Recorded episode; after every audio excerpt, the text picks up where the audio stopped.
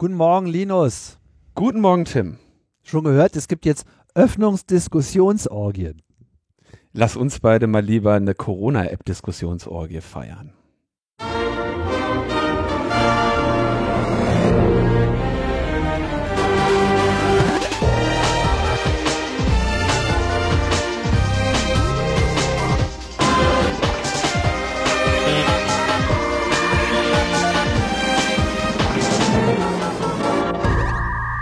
Logbuch Netzpolitik Nummer 342 im Jahre des Herrn, 24. April 2020. Und ja, ist immer noch Corona überall. Und äh, aber wir können es jetzt wieder ein bisschen locker machen, habe ich gehört. Ja, ähm, ich weiß nicht, ob du hast du sicherlich mitbekommen, denn Donald Trump hat ja jetzt äh, die Lösung. Also äh, Corona ist bald vorbei und zwar mit Hilfe von Desinfektionsmittel und UV-Licht, welches innerhalb des Körpers angewendet werden muss. Ähm, mit anderen Worten, ähm, diese gesamte Trump-Geschichte wird sich jetzt relativ bald erledigt haben durch einen angeleiteten kollektiven Suizid seiner Anhänger da hoffen wir schon länger drauf. Aber ich äh, habe das mal ausprobiert, habe mich mal eine Weile hier auf meinem Solarium, in mein Solarium gelegt und äh, Nein, von bisschen, innen, Tim, du musst, ja, du ich musst Domestos getrunken. Ich, ich habe mir, ich habe mir einen UV-Stab eingeführt. Das Licht muss ja auch von innen kommen. Oh ja, klar. Gott, oh Gott, oh Gott, also oh in, Gott, oh in Gott. meinem, in meinem äh, Körper findest du kein Coronavirus. Ja. Den Rest habe ich mit, mit äh, Domestos äh, runtergespült. Also das geht jetzt weiter. äh, als nächstes injiziere ich mir noch ein bisschen Chlorbleiche. Und dann ist das ganz, ganz easy. Ne? Ja, die Sache läuft. Ey, das, das ist wirklich einer der schönsten Momente. Es gibt da so ähm, Aufzeichnungen, die ähm, das Gesicht der Wissenschaftlerin, die den Donald Trump da berät, äh, zeigen, während er das sagt. Ne? Ja. Ne? Und du siehst, wie so alle guten Geister aus der armen Frau fahren, die jetzt ja quasi am Höhepunkt ihrer Karriere den Präsidenten in der Pandemie ne, beraten darf und der sagt, Jo, ich habe gesagt, wir leuchten einfach mit UV-Licht von innen in den Körper und gießen und spritzen Desinfektionsmittel ein. Und du siehst nur, wie die da sitzt und du merkst, dass sie, ach man, die arme Frau, ey. Ja, bitter. Es ist bitter. Ja, in Logbuch Freiheit haben wir uns übrigens äh, gerade, die Aufzeichnung war gerade, ähm, der Polizeigewalt gewidmet. Ein bisschen über Polizeigewalt gesprochen. Logbuch Freiheit, wie gesagt, unser kleiner Beitrag von Lea Beckmann und mir zur äh, United We Stream. Und ich würde sagen, so langsam findet sich das Format. Wir haben es jetzt geschafft, das in, ich glaube, knapp einer Viertelstunde hinzukriegen. Und äh, freue ich mich nach wie vor über Abonnentinnen und Abonnenten. Man muss noch auf 10 Minuten drücken, sonst ist das alles nicht äh, Aufmerksamkeitsökonomie kompatibel. Ach ey, wenn der Drosten eine halbe Stunde über irgendwelche das ist auch ein Podcast. belanglose Ja, stimmt natürlich. Ja, hast ja. du immer noch eine Maske auf? Diesmal habe ich keine Maske mehr auf, weil man wird ja jetzt wieder leichtsinniger. Ne? Ja. Leute sind wieder auf der Straße und wir feiern, dass er 0, hast du nicht gesehen. Und um, um dieser allgemeinen äh, Sorglosigkeit und Freude ähm, Nachdruck zu verleihen, äh, habe ich heute dann keine Maske aufgehabt. Also ich würde sagen, äh, wenn du das wirklich noch richtig zum Erfolg führen willst, ne, ohne Jump Cuts, kannst du es eigentlich vergessen. Ne? Also ja, äh, das ist ganz wichtig. Sonst ist das ja wie Podcast und Podcast wissen wir ja alles total mhm. langweilig. Ja, das äh, wird sie nicht durchsetzen. Okay, also äh, Like, Subscribe, Share und Glocke und hast du nicht gesehen und empfehlt uns auf äh, Facebook, weil wir können das nicht, weil wir nicht auf Facebook sind. Oh. Ähm, so. Schnell weiter zum nächsten Blog. Genau. Ähm, und, und regt euch bitte auch schön weiter in den Kommentaren darüber auf, dass ich ein Video auf YouTube veröffentliche, denn auch das muss kritisch äh, reflektiert werden und dafür brauchen wir euch. Was fällt dir überhaupt ein, Linus? Was ja. fällt dir überhaupt ein? Das ist diese, ne, das ist diese Corona äh, äh, Sorglosigkeit und Angst, die uns hier ins Verderben führt. Ich hatte das in der letzten Sendung angekündigt, dass ähm, der CCC etwas zur Datenspende-App des RKI veröffentlicht. Das ist äh, auch passiert. Ähm, Link findet ihr in den Show Notes. Ähm, primäre technische Analyse von Martin Schiersig und Patrick Jäger. Ähm, und da gibt's drei sehr interessante Aspekte, die in dieser App aus technischer Perspektive gefunden wurden.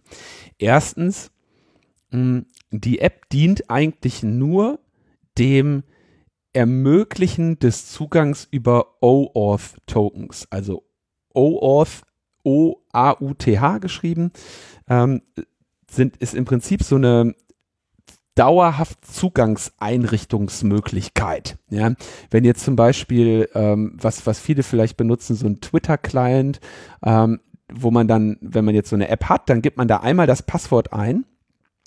Die App kriegt aber gar nicht das Passwort, die meldet sich also nicht mit dem Passwort an, sondern die kriegt ein, ein Token, mit dem sie sich anmeldet. Man könnte sagen, die kriegt ihr eigenes, langes, kleines Geheimnis, ähm, mit dem es auf diese API von Twitter dann zugreifen kann. Ja, so ein temporärer Zweitschlüssel sozusagen. Äh, genau, beziehungsweise natürlich, der kann genauso gut dauerhaft sein und der übersteht dann äh, natürlich auch zum Beispiel eine Passwortänderung. Ne? Wenn ihr jetzt auf Twitter euer Passwort ändert, der, der OAuth-Token bleibt im Zweifelsfall gültig.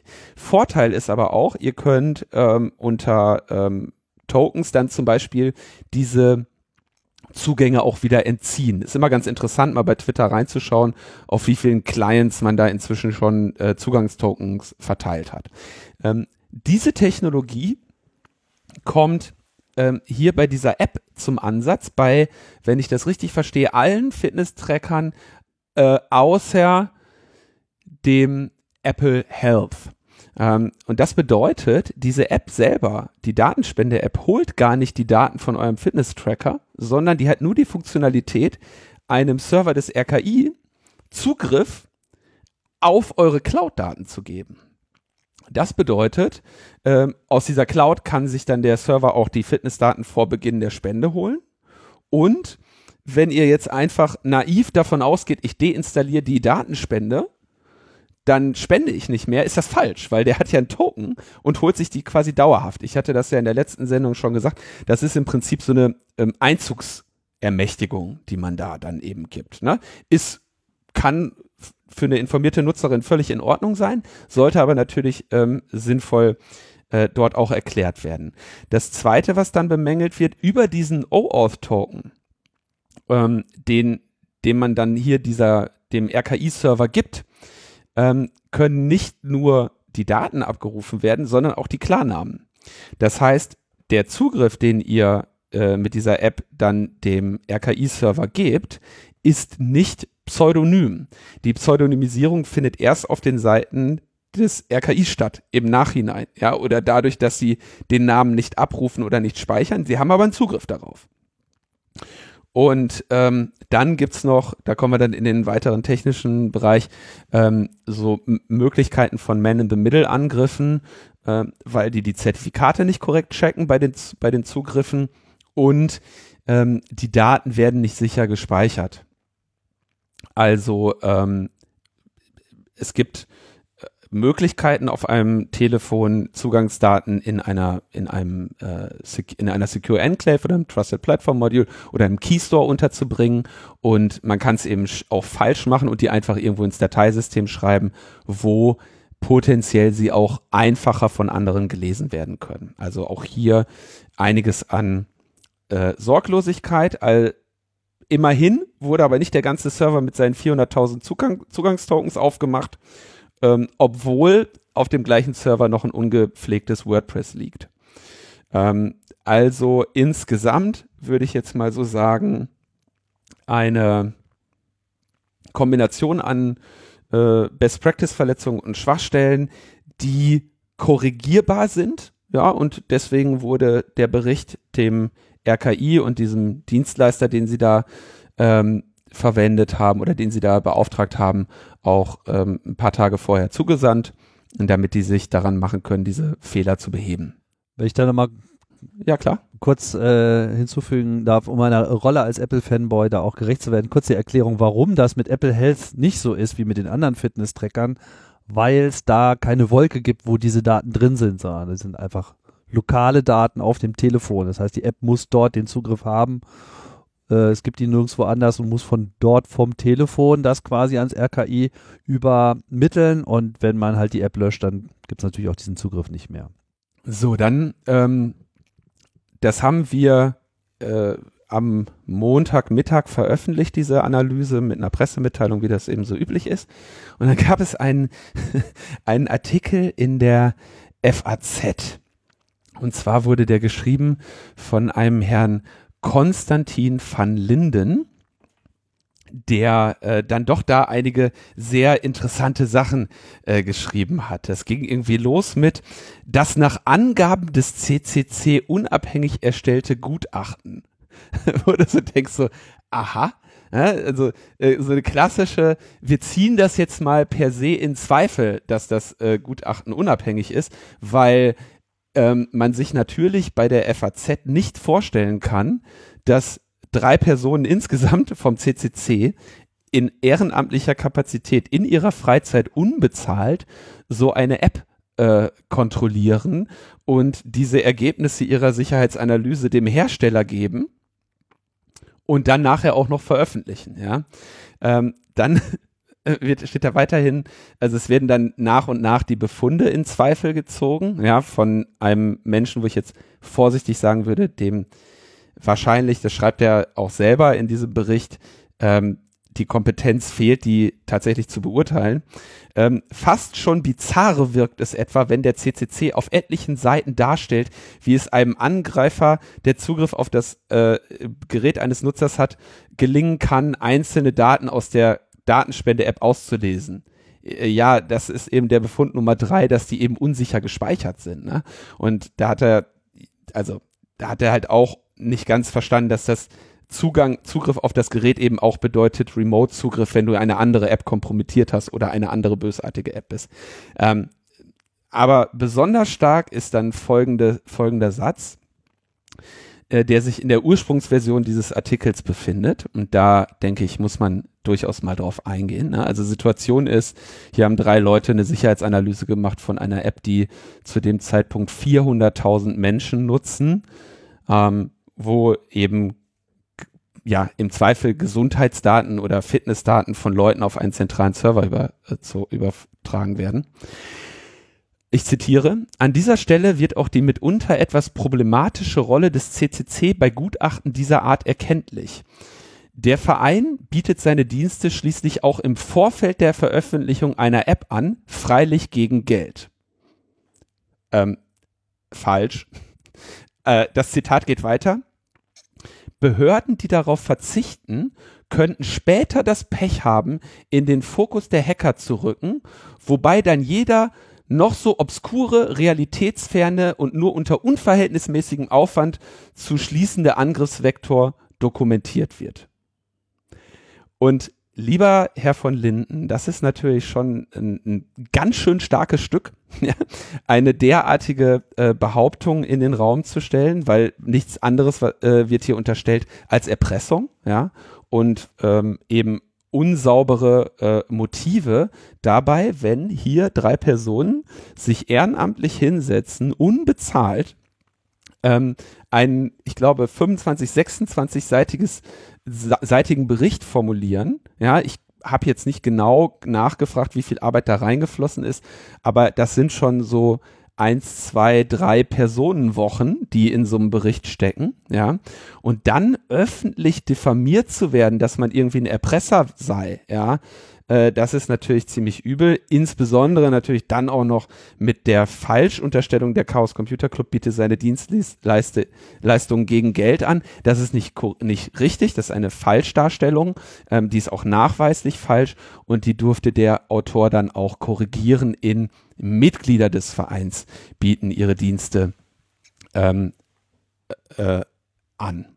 Und zu dem weiteren Aspekt, dass wenn man einerseits eine Sicherheitsanalyse gegen Geld bekommen kann und andererseits eine Sicherheitsanalyse, wenn sich Ehrenamtliche finden, kostenlos, ja, ähm, das ist natürlich, das ist kein Nachteil, sondern das ist das positive Wirken des Chaos Computer Clubs. Das ist das Ziel, dem wir uns alle äh, hier seit nunmehr als nun mehr als äh, drei Jahrzehnten widmen, ähm, die Verantwort, das Verantwortungsbewusstsein äh, in Technik zwischen, im Spannungsfeld zwischen Technik und Gesellschaft irgendwie äh, zu wahren und wahrzunehmen. Und ich finde das ähm, auf eine Weise äh, sehr unterhaltsam, ja, dass, dass es hier einem Menschen in seiner Fantasie nicht möglich ist zu erkennen, dass hier einfach mal Leute ehrenamtlich im Interesse der Gesellschaft etwas Positives beitragen wollen, sondern er sofort bösartige äh, Motivationen unterstellen muss. Fakt ist ja, ähm, dieser Bericht ist ähm, äh, quasi vorher schon an, an RKI und den Hersteller gegangen, damit die denen begegnen können.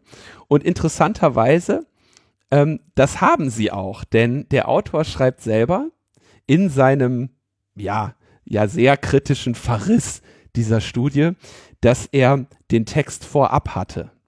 Ja, und ähm, von uns hat er den nicht. Und der hat uns auch keine Fragen dazu gestellt. Ja, mit anderen Worten, man kann nur darüber mutmaßen, wie denn dieser FATS-Autor, der ähm, Verschwörungstheorien und Unwahrheiten, die er nachher korrigieren muss, über den CCC verbreitet, ausgerechnet an diese Sicherheitsanalyse gekommen ist, die ja eigentlich nur in den Händen des CCC und des, der betroffenen äh, Unternehmen war. Das ist schon ähm, sehr äh, bedauerlich. Ansonsten sei noch anzumerken, diese Datenspende-App hat ähm, um die 450.000 Euro gekostet, was für eine Software dieser, äh, dieser Größe und ähm, Qualität dann doch, sag ich mal, auf jeden Fall kein Schnäppchen war. Ne? Und ausgerechnet irgendwie drei Leute vom CCC, die sich bemühen, das Ding zu reviewen und einen kostenlosen Bericht dazu beisteuern, das sind dann auf einmal die Bösen. Ne? Also da muss man wirklich sagen, da ist der gute Herr von Linden, Van Linden, ähm, wirklich auf einem auf ganz schön äh, traurigen Holzweg gelandet. Also ich muss sagen, ich finde find diesen Absatz, den du äh, zur Hälfte zitiert hast, äh, skandalös. Ne? Und auch die Änderung in Mitglieder des Vereins äh, ändert da ehrlich gesagt herzlich wenig dran, ne? weil das ja dann immer noch ähm, in irgendeiner Form insinuiert, dass sozusagen es jetzt bei uns im Club Leute gibt, die äh, Sicher Sicherheitsanalyse so verstehen, dass man so ein öffentliches Gutachten macht meinetwegen dann auch kostenlos, ja, indem man sagt, oh, alles ganz schlimm, alles ganz schlimm. Und dann führt er ja noch aus, weil die wenigsten, hat er geschrieben, ist noch nicht mal ordentlich gegengelesen, weil die wenigsten Journalisten oder Leser technisch in der Lage sind, zwischen wirklich gravierenden Sicherheitslücken und eher herbeigeschriebenen Gefahren zu unterscheiden, entsteht dann schnell der Eindruck, die untersuchte Anwendung sei ja katastrophal unsicher, auch wenn viele der beschriebenen Gefahren sich kaum je realisieren dürften. Also nach dem Motto, also eine klare Unterstellung, dass immer alles aufgeblasen ist und dass das dann sozusagen so, so ja, wir haben es jetzt mal behauptet, so, jetzt kannst du ja noch mal ein bisschen Geld zahlen, dann nehmen wir das wieder zurück oder was? Also äh, absolut lächerlich. Hardcore. Und, und weißt und, und das muss man vor dem Hintergrund sehen, ne? Das RKI hat dann Server, auf dem befinden sich jetzt, wenn man mal, also wenn die sagen, sie haben 400.000 Nutzer, ja, jetzt nehmen wir mal äh, 25% Apple weg, dann sind da 300.000 OAuth-Tokens, die Direktzugriff auf Nutzernamen und komplette Fitnessdaten zulassen, ja. Und auf dem Server, wo diese Token liegen, da ist auch noch ein altes, ungepflegtes WordPress. Das wollte ich nicht erwähnen, ja, weil so ein altes, ungepflegtes WordPress ähm, müsst ihr euch ungefähr so vorstellen wie so eine alte, ungepflegte Tür. Und das ist Vorhang. da ist wirklich der falsche Moment für große Fresse. Ja. ja? Und ähm, naja, also ich denke, das ist wirklich ein, ein, ein etwas eher peinlicher Schuss in den Ofen hier. Und ähm, ich finde es aber insbesondere, also quasi, ich meine, dass, dass er nicht in der Lage ist, die, ähm, die technischen Hintergründe vollständig zu äh, beurteilen und zu verstehen, ist nicht schlimm. Dafür machen wir unsere Öffentlichkeitsarbeit. Dafür hätten wir ja auch bei Fragen zur Verfügung gestanden, wenn ihn unsere Meinung interessiert hätte. Und ähm, der die Verschwörungstheorien, die da entfaltet werden, nun, äh, da muss man natürlich sagen, der CCC ist älter als der Autor und ähm, irgend, irgendetwas, was in Richtung ähm, Erpressung oder sonstiges hier gehen würde, hat sich der CCC bisher nicht zu Lasten kommen lassen. Ich kann, würde ich vielleicht ganz kurz noch mit anmerken, ähm, ich habe das schon öfter mal anklingen lassen, es ist, wenn man im Bereich der IT-Sicherheit und im Bereich des politischen Engagements tätig ist, nicht unbedingt von Vorteil, ähm, quasi mit dem CCC assoziiert zu sein. Also es ist nicht so, dass ich äh, feststellen würde, besonderen äh, beruflichen Vorteil dadurch zu haben, äh, dass ich sage, hallo, ich möchte Ihnen meine Dienste anbieten, äh, ich bin vom CCC. Ja, das ist also eher, dass natürlich einer äh, liberalen Organisation dann eher mit Argwohn äh, begegnet wird. Und äh, ist jetzt äh, zum Glück ist es nicht ganz so schlimm, dass ich versuchen muss, Leute zu erpressen, denn gerade der Bereich der IT-Sicherheit, auch das hätte der Herr von Linden, van Linden ähm, recherchieren können, da herrscht ja ein derartiger Personalmangel und ein derartiger Überschuss an Aufträgen, dass ähm, mit Sicherheit jeder in dem Bereich äh, kompetente ähm, eine lukrativere äh, Verwendung seiner Zeit hätte, als ehrenamtlich irgendwelche RKI-Apps zu, äh, zu reviewen und ähm, dass jeder einen Job findet, ohne andere zu erpressen. Ja, das ist also ähm, ja, also da tut mir leid, aber da muss man sich dann wirklich mal gegen solche hanebüchenen äh, Unterstellungen und Diffamierungen und Verschwörungstheorien, denn nichts anderes ist das, muss man sich da, glaube ich, schon mal sehr klar äh, zur Wehr setzen. Nicht zuletzt hat der Chaos Computer Club hier nichts anderes gemacht, als RKI und Thrive ähm, eine Dienstleistung zu schenken, die äh, sicherlich viele tausend Euro gekostet hätte, insbesondere wenn man weiß, man redet von einer App, äh, die hier ein insgesamten Volumen von 450.000 Euro hatte. Ja, das ist also, da ist der Herr von Linden ähm, ein bisschen auf dem Holzweg gewesen. Tja. Tja. Wer auch auf dem Holzweg ist inzwischen, ist leider, leider, leider die Debatte über Contact Tracing. Ähm, ich habe das ja in der letzten Sendung schon so ein bisschen erläutert, was da jetzt gerade an Kräfteverhältnissen stattfindet. Ich fasse das nochmal kurz zusammen. Wir haben im Prinzip äh, drei Player. Das sind einmal die Regierungen und Staaten. Das sind unabhängige ähm, App-Entwicklerinnen, die irgendwelche Konzepte entwickelt haben, sei das in Österreich, sei das in Deutschland, sei das in der Schweiz, sei das äh, viele unterschiedliche Ko Arbeitsgruppen und Forschungsgruppen in unterschiedlichen Ländern.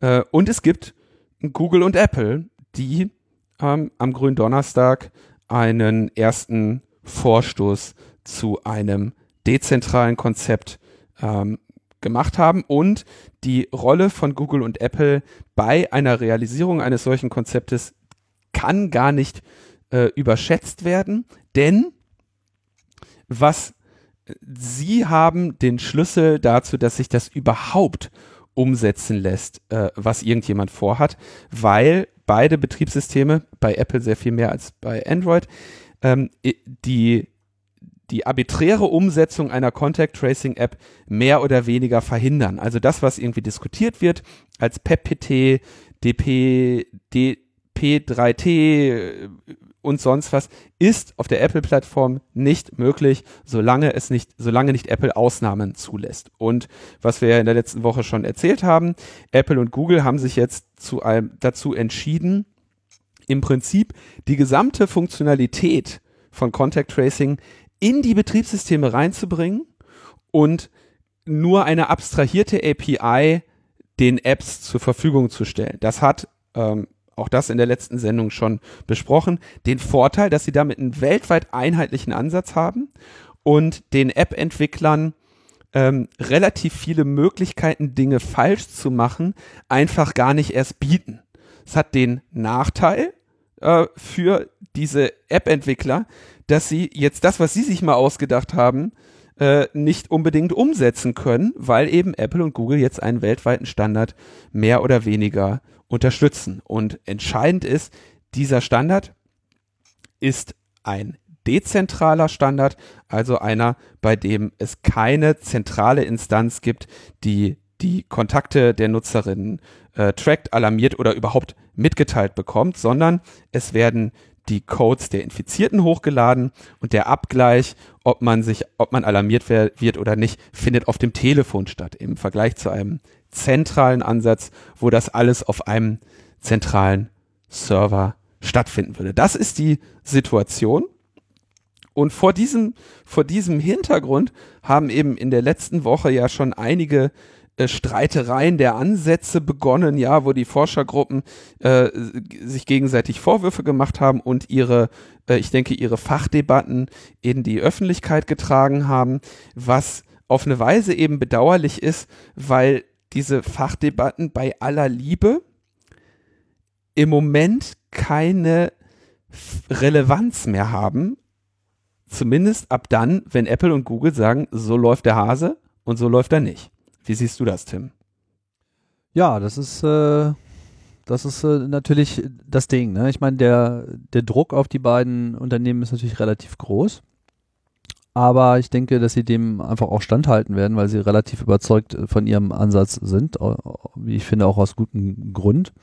Und äh, ich finde auch nach wie vor den, den Ausblick hier ein international, eine internationale Kompatibilität aller Lösungen zu haben der ist absolut zu begrüßen, weil es ist halt kein rein lokales Problem.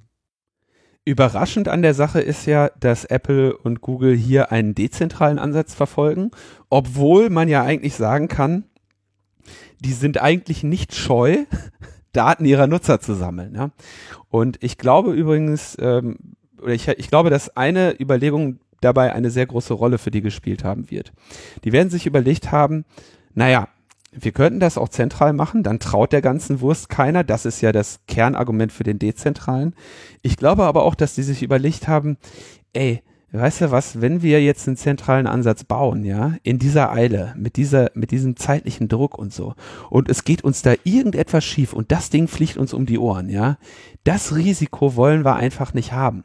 Wir wollen das Risiko gar nicht erst haben. Und das ist der, das der Kern der Auseinandersetzung zwischen dem zentralen und dem dezentralen Ansatz. Ich möchte hier auch an dieser Stelle nochmal betonen, ich bin der festen Überzeugung, dass auch die Vertreterinnen eines zentralen Ansatzes nichts Böses im Schilde führen. Ich glaube nicht, dass da irgendwo einer sitzt und sagt, jetzt machen wir die, die böse Überwachung der Menschheit oder so. Ja, ich glaube, dass die ähm, einfach andere Abwägungen haben, die kennen die Risiken der De-Anonymisierung genauso. Die sind auch bemüht, denen zu begegnen. Ich halte es nur aus fachlicher Perspektive für sinnvoller, ein Risiko, was ich gar nicht erst habe, mir oder was ich nicht haben muss, mir gar nicht erst einzutreten, ja? Also besser als dem Risiko zu begegnen, ist es gar nicht erst zu haben. Und ähm, ich habe jetzt äh, kürzlich dazu auch nochmal in verschiedenen äh, Presseinterviews gesagt, Komplexität ist eben der Feind von IT-Sicherheit. Und dieser zentrale Ansatz wird einfach dadurch, dass er sich viel mehr Risiken auflädt, viel komplexer. Und damit äh, eben auch potenziell äh, riskanter und unsicherer. Und deswegen versucht man in der IT-Sicherheit immer möglichst die einfachste Lösung zu gehen, denn da, wo es komplex wird, da gehen die Sachen schief und ähm, ich kann mir an dieser Stelle nicht verkneifen zu sagen, that's one thing I learned in Nam, dude. so.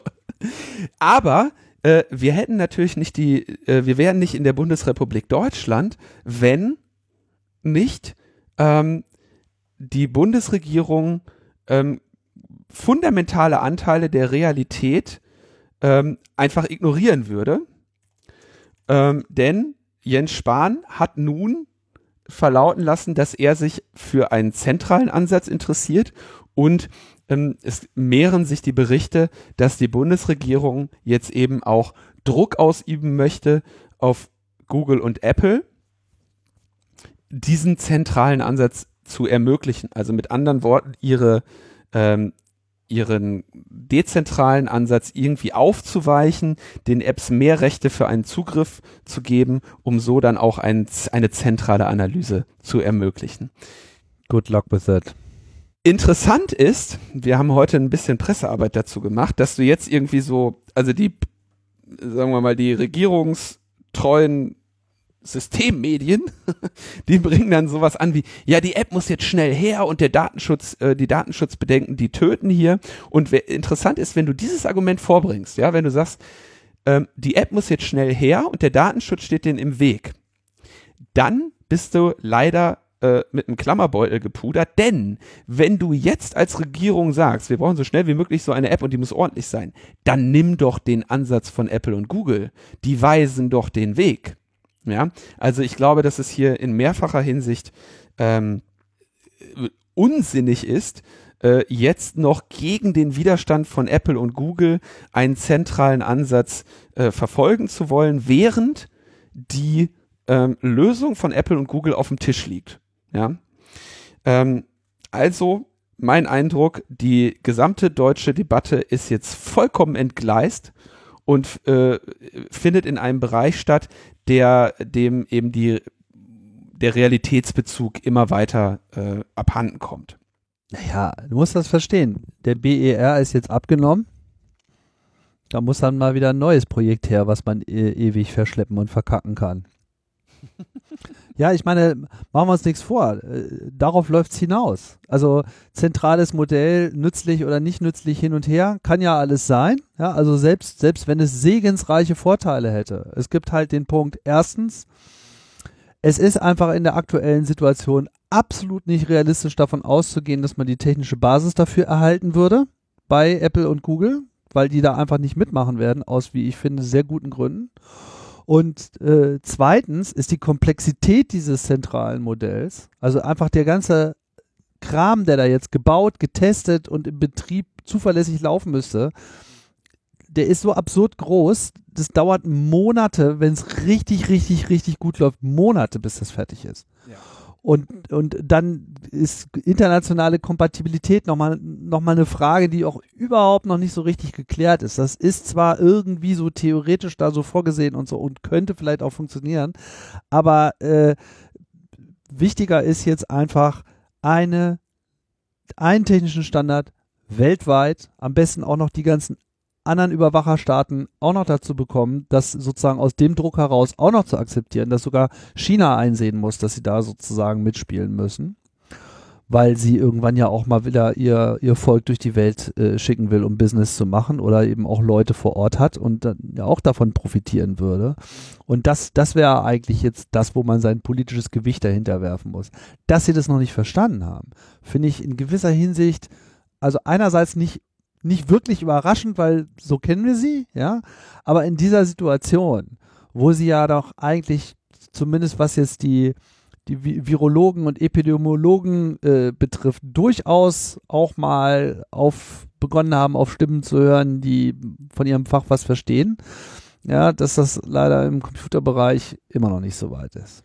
Also wir wünschen uns auf jeden Fall, dass Angela Merkel sich jetzt diese Corona-App-Diskussionsorgien auch noch verbietet. Ja, das äh, denke ich kann man so festhalten. Ich würde noch gerne einen kleinen Hinweis darauf erlauben.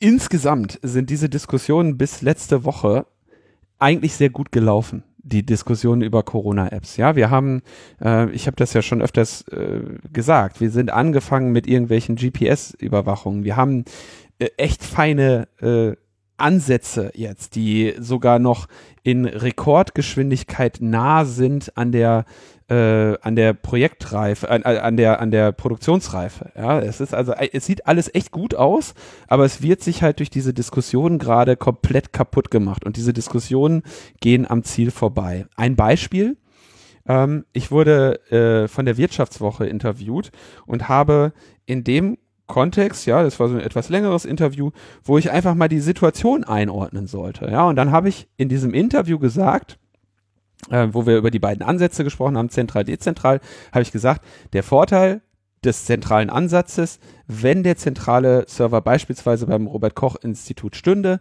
könnten die Epidemiologinnen dort eine Hochrechnung erstellen, wie sich die Infiziertenzahlen entwickeln. Schließlich erfahren sie so, wie viele Kontakte ein Infizierter hat, äh, in einem bestimmten Zeitraum hatte.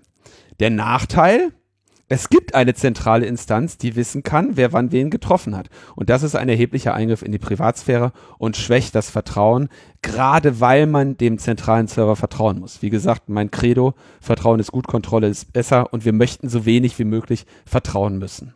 Jetzt ist Folgendes mit diesem Interview passiert. Es wurde nur der erste Teil in einem weiteren Artikel zitiert, nämlich der Teil, wo ich den Vorteil eines zentralen Ansatzes schildere. Mm.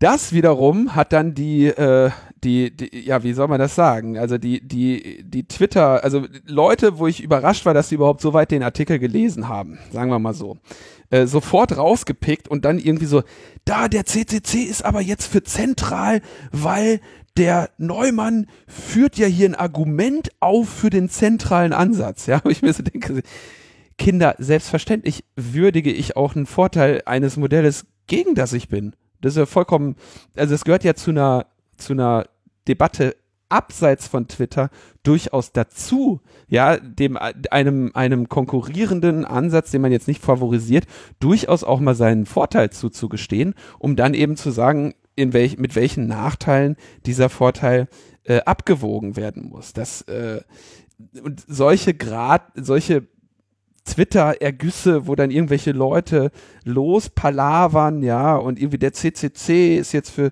zentral. Äh, an sowas merkt man dann mh, hm, leider, dass die Debatte eben den, ja, die Sachlichkeit jetzt wieder verloren hat. Und bis, bisher hatte ich den Eindruck, dass die eigentlich ähm, sehr gut verlaufen ist, ja, in der, in der interessierten Fachöffentlichkeit. Und ich muss leider mit traurig feststellen, dass sie inzwischen viel an ihrer Qualität verloren hat. Ähm, insbesondere seitdem jetzt einzelne Projekte da angegriffen werden und äh, irgendwie teuflische Machenschaften unterstellt werden. Das war vor zwei Wochen irgendwie besser, diese Auseinandersetzung. Orgien, wir wollen Orgien. Ja, so, so, eine Orgie kann halt äh, ne, mit zunehmender äh, Dauer auch einfach mal ein bisschen angestrengter werden. Und das äh, beobachten wir jetzt gerade. Ja, vielleicht noch ein ähm, kurzes Update zu, wie es denn da aussieht bei dieser äh, technischen ähm, Situation, bei diesem Google, äh, Apple Google Protokoll, von dem man immer nicht so genau weiß, wie man es denn eigentlich bezeichnen soll. Äh, und das ist jetzt auch, sagen wir mal, etwas, was sich jetzt äh, geändert hat. Rider heißt jetzt Twix. Das Contact Tracing Protokoll wurde jetzt umbenannt in Exposure Tracing. Offensichtlich hatte man so den Eindruck, das kann ich ja nicht bestätigen, dass die Leute äh, irgendwie mit dem Wort Kontakte in dem Protokollnamen so ein bisschen ihre Probleme haben ähm, naja, die URL äh, hat es noch, der Titel äh, der Webseite hat es noch, aber die ganzen Protokollspezifikationen wurden jetzt umgeschrieben und das heißt also jetzt Exposure Tracing. Darf was, ich da ganz kurz stolz ja, anbringen, Tim? Na? In meinem Blogpost äh, vom März, ja, in dem ich de, den dezentralen Ansatz formuliere, habe ich spezifisch schon von Exposition gesprochen. Zitat, der Abgleich der veröffentlichten mit den lokal auf meinem Handy gespeicherten Codes ermöglicht das Berechnen meiner Exposition. Dabei ist es unerheblich, ob ich 10 Stunden mit einer infizierten Person verbracht habe oder jeweils 20 halbe Stunden mit unterschiedlichen infizierten Personen. Selbst das kann aus den Daten nicht rekonstruiert werden. Also Exposition, dezentraler Ansatz, Hast du schon alle. drauf gehabt, ne? Die haben alle bei mir abgeschrieben. Ja, ja. Ich meine, das Interessante daran ist. Das ist übrigens nicht die einzige Millionenidee, die Apple mir geklaut hat, ne? Ich ja, gut, aber äh, was, was, was, was man daran schön ablesen kann, ist, dass es hier auch mal wieder ein schönes Beispiel ist für die, äh, wie soll ich sagen, die Kommunikationshürde auf der einen Seite technischer Begriffe, ja, und auf mhm. der anderen Seite gesellschaftlicher Begriffe.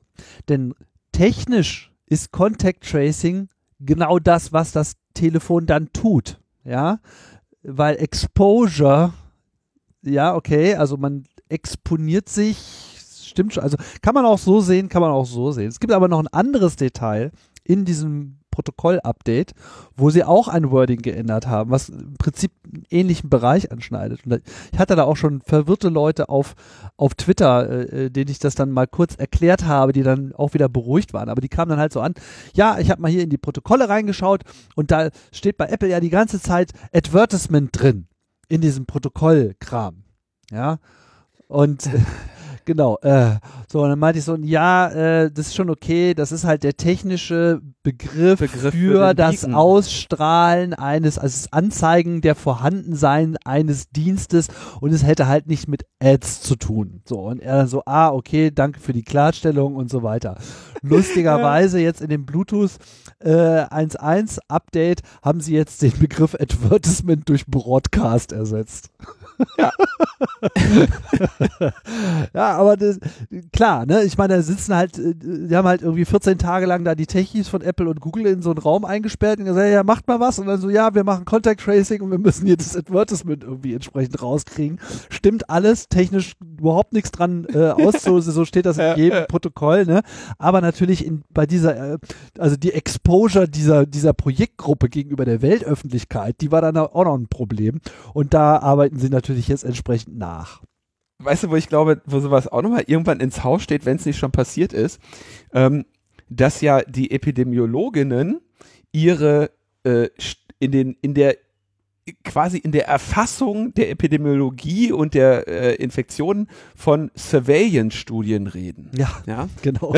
da, da, da denke ich, da steht auch noch mal irgendwie so ein, so ein, so ein Fackelmob ins Haus, ja. ja. Äh, wenn, wenn die den Begriff nicht mal langsam äh, äh, absetzen. Ja, auch der äh, Herr Drosten verwendet den ja regelmäßig in der Surveillance und huiuiuiui, ey, wenn da mal der Falsche hinliest, dann haben da aber auch direkt äh, die Mistgabeln vor der Tür. Ja, gut, aber da muss dann wahrscheinlich auch die Öffentlichkeit ein bisschen lernen, so und ähm, wir werden sehen, wie das ausgeht. Ja, kurz noch, was, was sich da geändert hat. Also sonst hat sich nicht viel geändert. Das Protokoll ist im Wesentlichen das gleiche. Es gab ja auch noch so eine Forderung von diesem D3PT-Protokoll, äh, oder sagen wir mal, Forderung ist ein bisschen übertrieben, aber sie haben so, so einen Vorschlag gemacht, wie Apple denn da noch äh, das eine oder andere Detail äh, anpassen könnte, wie diese IDs ausgestrahlt werden. Davon ist jetzt erstmal noch nichts zu sehen, aber sie haben die Krypto ein bisschen geändert, um weniger Batterie zu verbrauchen, sagen sie. Sie haben da eine FAQ auch rausgebracht, wo sie mal ein paar Sachen klarstellen und interessanteste Änderung, und das ähm, füttert auch ganz interessant in diese Debatte mit, wer kann jetzt an welcher Stelle eigentlich was gewichten. Ne? Also äh, deine Argumentation mit äh, Vorteile der zentralen Lösung ist ja unter anderem dieses, man hat halt mehr Einblick in das, was passiert auf der einen Seite und man hat auch mehr Möglichkeiten, ähm, so ein Kontakt oder so eine Exposure äh, auch, sagen wir mal, über die Zeit in äh, Abhängigkeit neuer Erkenntnisse ja. besser anzupassen. Ne? Hier gibt es jetzt also auch eine Änderung. War es vorher so, dass sie gesagt haben, na ja, ähm, die, App, die App kann dann sozusagen einfach das System fragen, sag mal, gib mir mal die Kontakte, die jetzt stattgefunden haben oder die Exposures meinetwegen, ja. Und dann äh, war es quasi allein dieses Subsystems, ähm, äh, Sache dieses Subsystems, dann einfach zu sagen, ja, hier sind die Kontakte und welche Signalstärken da zum äh, Einsatz kamen und welche äh, Dauer so ein Kontakt hat, um quasi auch als solcher zu gelten, war so noch nicht setzbar. Das ist jetzt in der neuen Version nachgebessert worden, sprich es fließt etwas mehr Einflussmöglichkeit in die App. Also verschiedene Apps, verschiedene Länder können mhm. sozusagen andere Maßstäbe äh, heransetzen, ohne dass sich jetzt an der Gesamtarchitektur irgendwas verändert hat. Das ist, äh, das ist eine äh, insgesamt sehr gute Entwicklung, ähm, weil wir erinnern uns ja zum Beispiel, als, als irgendwie dieses PEP-PT der Öffentlichkeit vorgestellt wurde, das wurde ja mit so Bildern von, von Soldatinnen gemacht oder Soldaten, die da irgendwie äh, in bestimmten, in, in genannten Abständen sich irgendwie bewegt haben. Und es ist durchaus ein, ein, ein großer Teil der äh, Effektivität, Effizienz, der, der Brainpower, Funktionalität einer solchen App liegt eben daran, äh, gut zu verstehen, welche Feldstärken was tatsächlich bedeuten, unter welchen Bedingungen auftauchen. Und das dann doch der App auch mitzuteilen und ihr die Möglichkeit zu geben, hier ähm, klügere Entscheidungen zu treffen ähm, oder informiertere Entscheidungen zu treffen, ist der korrekte Begriff, ermöglicht eben einigen Apps hoffentlich auch klügere Entscheidungen zu treffen. Auch da, nur weil die App das die Entscheidung trifft, heißt das erstmal nicht, dass sie es besser trifft, aber wenigstens diejenigen, die das für angemessen halten, die halt vielleicht ein bisschen mehr Hirnschmalz reinstecken wollen, können das da tun. Ist insgesamt, denke ich, wahrscheinlich eine ganz gute ähm, äh, Möglichkeit, wobei man immer sagen muss, jede Möglichkeit, die Apple abgibt, ähm, bedeutet, kann die App besser machen, kann es aber auch schlechter machen. Ne? Das ist ja der, der entscheidende Punkt hier. Ich denke, die werden das lange diskutiert haben, äh, ob sie das sozusagen machen und wenn ja, in, in, genau in welcher Form. Ich würde noch nicht mal sagen, dass sie das von vornherein ausgeschlossen haben, sondern es halt einfach nur in dem ersten Entwurf so einfach noch nicht den Threshold von so machen wir das äh, erreicht hat. Ne? Ähm, was den Bereich Told You So äh, betrifft, habe ich das vor äh, zwei Wochen in der ersten Analyse bei UKW auch so schon vorhergesagt und jetzt äh, findet das auch statt. So, und wer überhaupt mehr äh, Lust hat, in die totalen Itinichi-Details dieser ganzen Geschichte mit reinzugehen, sei auch gern nochmal auf meine Corona Weekly mit Pavel verwiesen, wo ich eben vor zwei Wochen dieses dezentrale und letzte Woche das zentrale System vorgestellt habe und da werden wir auch weiter dranbleiben.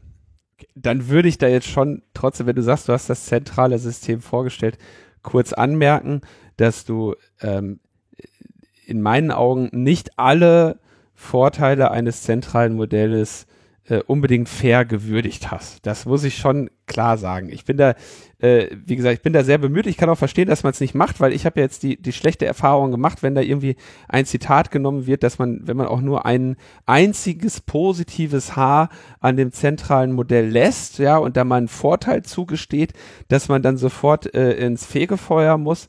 Ähm, aber es gibt eben, und das würde ich glaube ich grundsätzlich sagen, es ist so, dass der zentrale Ansatz eine Reihe an Vorteilen für sich geltend machen kann. Diese Vorteile sind hauptsächlich betreffen die Epi das epidemiologische Tracking, im Prinzip sagen wir mal dieses, das was die Epidemiologen eben Surveillance nennen. Ähm, da gibt es Vorteile und ich denke, sowohl Tims als auch mein Kernargument ist, ähm, diese Vorteile werden aber zu teuer erkauft.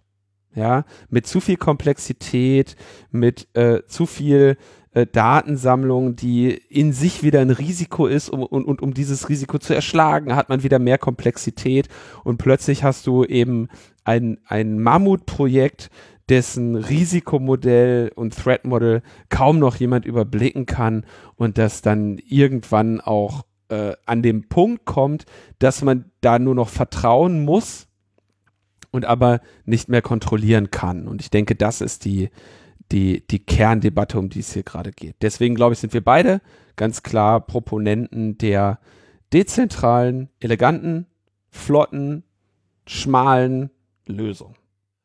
Absolut. Ne? Was du ansprichst, die epidemiologischen äh, Aspekte. Ich ähm, habe zu dem Zeitpunkt des Podcasts das besprochen, was zu dem Zeitpunkt konkret veröffentlicht war. Ähm, und nur darauf äh, beziehe ich mich und, und, alles, was jetzt, jetzt sind ein paar Updates gekommen vom PEP-Projekt, jetzt schmeißen die weitere äh, Sachen raus, wo sie dann vielleicht auch diese Vorteile, die sie sich erhoffen, auch nochmal genauer beschreiben, werde ich mir auch nochmal genauer anschauen und äh, das Ganze ist immer im Fluss. Aber eben auch äh, auf äh, nach wie vor zentrale Ansätze auf dem Abstellgleis und äh, ich möchte auch noch eine Sache ganz klarstellen, weil jetzt äh, auch mit einem offenen Brief ähm, sehr, also irgendwie spezifisch das PEP-PT-Projekt angegriffen wird. Das PEP-PT hat einen zentralen und einen dezentralen Ansatz vorgesehen. Ja, das ist also nicht die Schuld von PEP-PT, dass die Bundesregierung auf einen zentralen Ansatz pocht. Und leider, leider, leider, ich habe es ja gerade schon gesagt, diese Debatte entgleitet leider ein bisschen in diese Richtung. Weiter ist die Debatte schon in Österreich und da gibt es jetzt nur einen kurzen Preview, weil wir der österreichischen äh, Contact Tracing App einen eigenen, ein eigenes Spezial widmen möchten am Montag zusammen mit ähm, Thomas Lohninger. Und zwar ist es so, dass ähm, in Österreich die App sich angeschaut wurde von Epicenter Works, der NGO von Thomas, äh, Neub, der, also None of Your Business, der NGO von Max Schrems, SBA Research, ein IT-Security-Institut, was äh, der Uni nahesteht und die drei Organisationen haben also den Quellcode der österreichischen Contact Tracing App bekommen, haben sich das ich glaube, die haben echt eine kurze Zeit gehabt, maximal zwei Wochen, wenn nicht nur eine. Die haben äh, einen sehr guten Review vorgelegt, 25 Empfehlungen ausgesprochen. 16 wurden davon bereits in einem Hotfix gelöst. Ja, ähm, das Ergebnis ist, dass auch die Architektur jetzt geändert wird auf ein dezentrales System. Ähm, nach Modell DP3T äh, Apple Google, ja. Und das ist, äh, denke ich, hier auch eine, eine große Erfolgsgeschichte zu zeigen. Es ist nämlich nicht so, dass hier irgendwie Datenschutz tötet äh, stattfindet und hier irgendwelche Aluhüte äh, alles verhindern wollen, was äh, an so einer App ist, sondern dass wir hier und ich denke, das möchte ich für den Chaos Computer Club auch äh, in Anspruch nehmen, äh, diese äh, Lorbeeren, dass wir hier extrem konstruktiv versuchen, diese gesellschaftliche Debatte zu begleiten. Und das haben hier Epicenter und Neub und SBA äh, eben auch getan, ja, und äh, das mit einem her herausragenden Ergebnis, äh, 25 Empfehlungen, von denen 16 schon umgesetzt wurden, ja, das ist, äh, denke ich, das beste Wirken, was Datenschutzorganisationen äh, und Tech-Organisationen in einer solchen Situation haben können, wo eben ganz klar ist, dass ähm, die Gesellschaft dieses Contact Tracing umsetzen wird. Ja. Und ähm, das, denke ich, kann man hier nur in den höchsten Tönen loben. Übrigens, heute wurde, glaube ich, auch der Quellcode der österreichischen App veröffentlicht. Das heißt, man kann das sich jetzt auch allgemein einsehen. Äh, natürlich haben diese NGOs die Überprüfung unentgeltlich durchgeführt. Thomas betont ja hier auch immer, Epicenter Works lebt von Spenden und ähm, die brauchen Spenden. Man kann da also Fördermitglied werden denn sonst äh, sieht es nicht so aus, als könnte Epicenter äh, das Jahr aktuell überleben. Ähm, in den Shownotes findet ihr äh, die Pressemitteilung und den Bericht dazu. Findet auch den Link dazu, wie man Epicenter äh, Fördermitglied werden kann. Und am Montag machen wir nochmal mit, mit Thomas ein Special, in dem wir uns genau anschauen, was da gefunden wurde.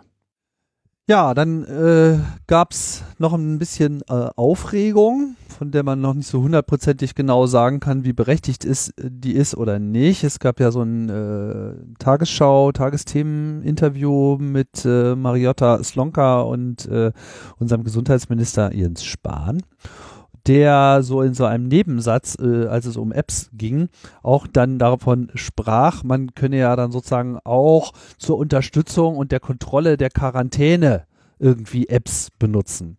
Da wurde dann im diesem Gespräch nicht weiter drauf eingegangen, weil das kam, glaube ich, dann in dem Moment etwas äh, überraschend und war äh, dem verschachtelten Satz vielleicht nicht so ohne weiteres anzusehen, welche Fragestellungen das jetzt wieder alles aufwirft. Aber natürlich haben das Leute so mitbekommen. Ich habe auch gestutzt, als ich das äh, gehört habe und dachte mir so, was kommt jetzt? Ne? Ähm, das riecht nach Ärger. Das riecht nach Ärger, ne? Gut. Ähm,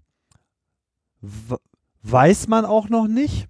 Ähm, ich habe kurz einen Ausschussbericht gesehen von äh, Anke äh, Domscheit-Berg, Domscheit-Berg. Äh, die ja für die Linken im, in, im, welcher Ausschuss war das jetzt? Innenausschuss? Äh, Anke Domscheit-Berg ist natürlich primär erstmal bekannt dafür, dass sie bei uns in der Sendung zu Gast war. ja, das stimmt, ne? Aber ich habe mir jetzt gerade nicht Das gemerkt, war die 200, oder? Äh, habe ich das äh, richtig in Erinnerung? Ähm, das war äh, die oder 256. Nee, nee die, ich die, die, die, die, die, die 150. Oder 100. Nee, die 150 100. war mit, äh, nein, die 100 war mit Christian Ströbele. Die 150 Stimmt. war mit äh, Julia Reda. Ähm, Dann die 200. 56 war mit äh, die zwei, 200, die 200. Es war die 200. Okay. Sage ich jetzt einfach mal. Ja. Hätten wir das geklärt, also daraus kennt ihr sie alle, habt ihr euch bestimmt genauso gut gemerkt wie wir. Ähm, hat mir die Gelegenheit gegeben, kurz nachzuschauen. Sie ist Obfrau der Linksfraktion im Ausschuss Digitale Agenda und äh, Mitglied in den Ausschüssen zu Bildung, Forschung, Technik, Folgen und Verkehr und digitale Infrastruktur. Und ich weiß jetzt nicht ganz genau, welche das war. Wie auch immer, auf jeden Fall kam dort die Information, dass es sich hierbei wohl primär, zumindest wurden die Pläne soweit äh, angekündigt, um eine App handeln soll, mit der Leute in Quarantäne so eine Art Tagebuch anlegen können. Also die quasi ihren Gesundheitsverlauf äh, dokumentieren können für die Gesundheitsämter, vermute ich mal. Also das ist noch offen. Ne? Äh, warum natürlich da gleich die Warnlampe äh, hochgeht, ist natürlich, wir hatten das ja hier auch schon berichtet, so wie das so in anderen Ländern äh, gehandhabt wird, Polen etc., wo dann so, so, eine, so eine Fernüberwachung mit äh, Anrufen und zeigen Sie mal, ob Sie immer noch am selben Ort sind. Also dass man quasi so beweisen soll, dass man auch wirklich in Quarantäne ist. Ähm, mhm. Soweit scheinen wir in den Planungen noch nicht zu sein.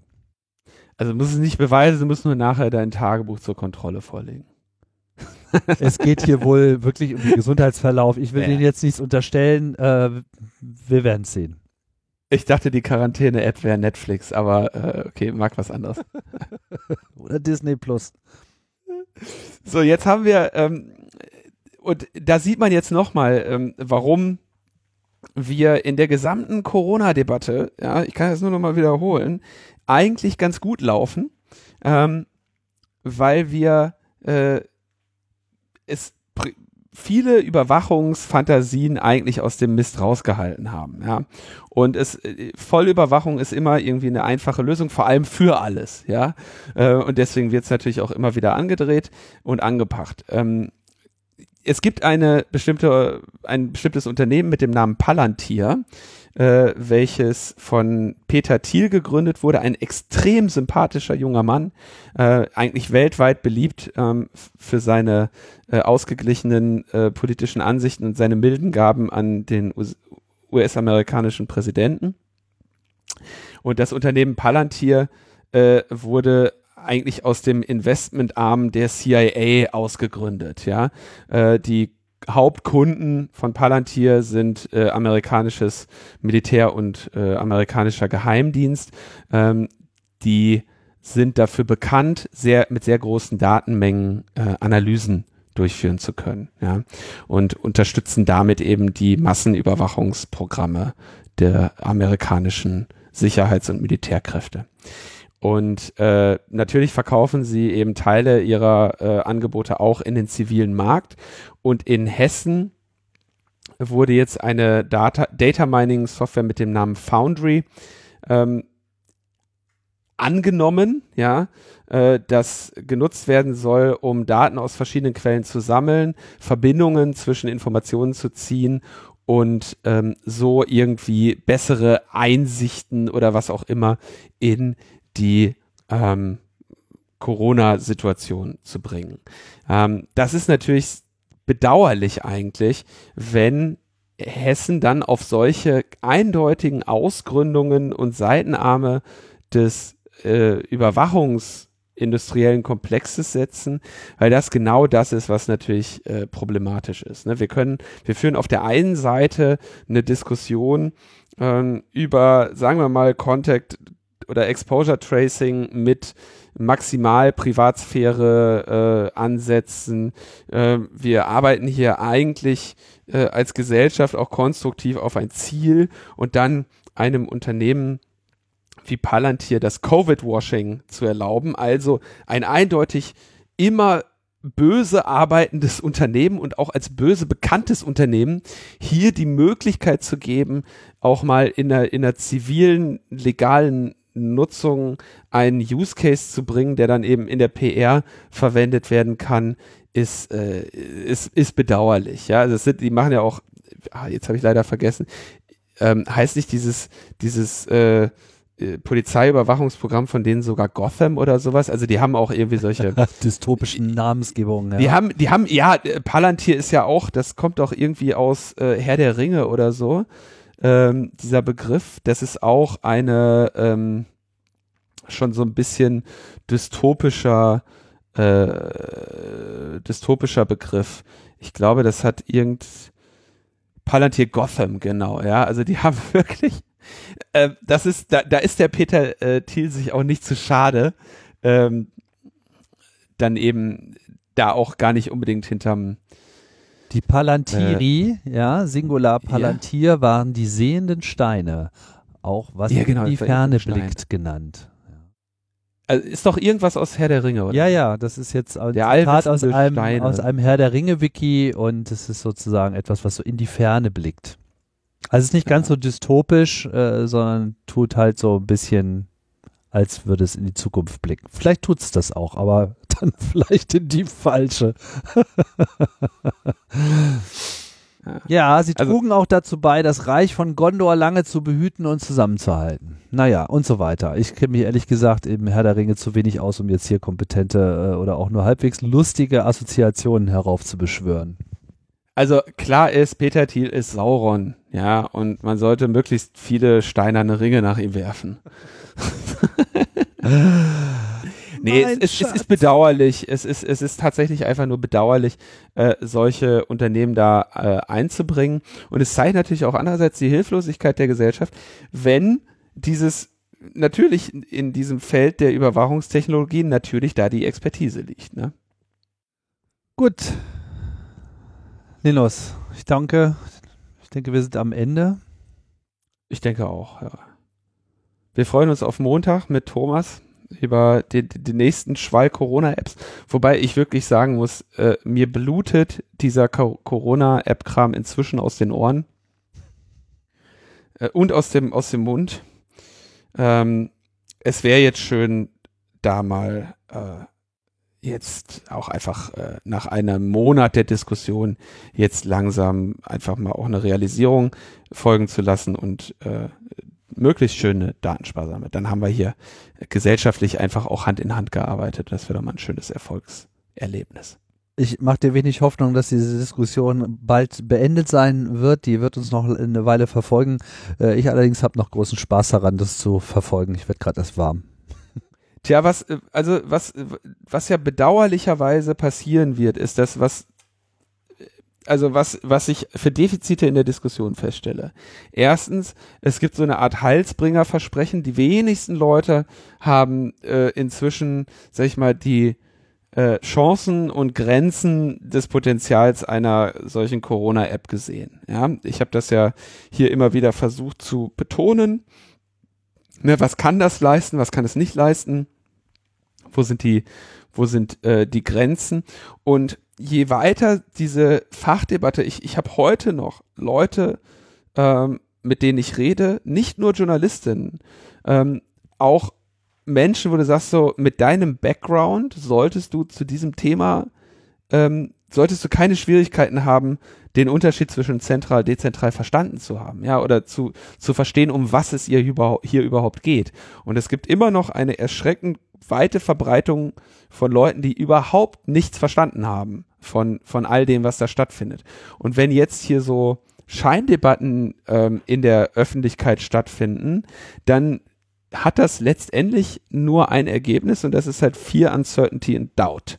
Und ähm, bei den Leuten, die eben vielleicht aus verschiedenen Gründen nicht in der Lage sind oder auch nicht motiviert sind, sich da jetzt einzulesen. Und ich finde es auch vollkommen okay, dass man sich, äh, dass sich Menschen hier jetzt nicht alle vollständig in diese Auseinandersetzungen äh, hineinlesen. Aber auch die Leute, die nicht informiert äh, äh, sich informiert Meinungen bilden, werden sich am Ende eine Meinung bilden. Und da müssen da sind einfach solche Diskussionen über Scheinauseinandersetzungen äh, oder, oder irrelevante Auseinandersetzungen, die an, der, an den Gegebenheiten vorbei diskutieren, eben leider äh, für nicht, niemanden von Vorteil.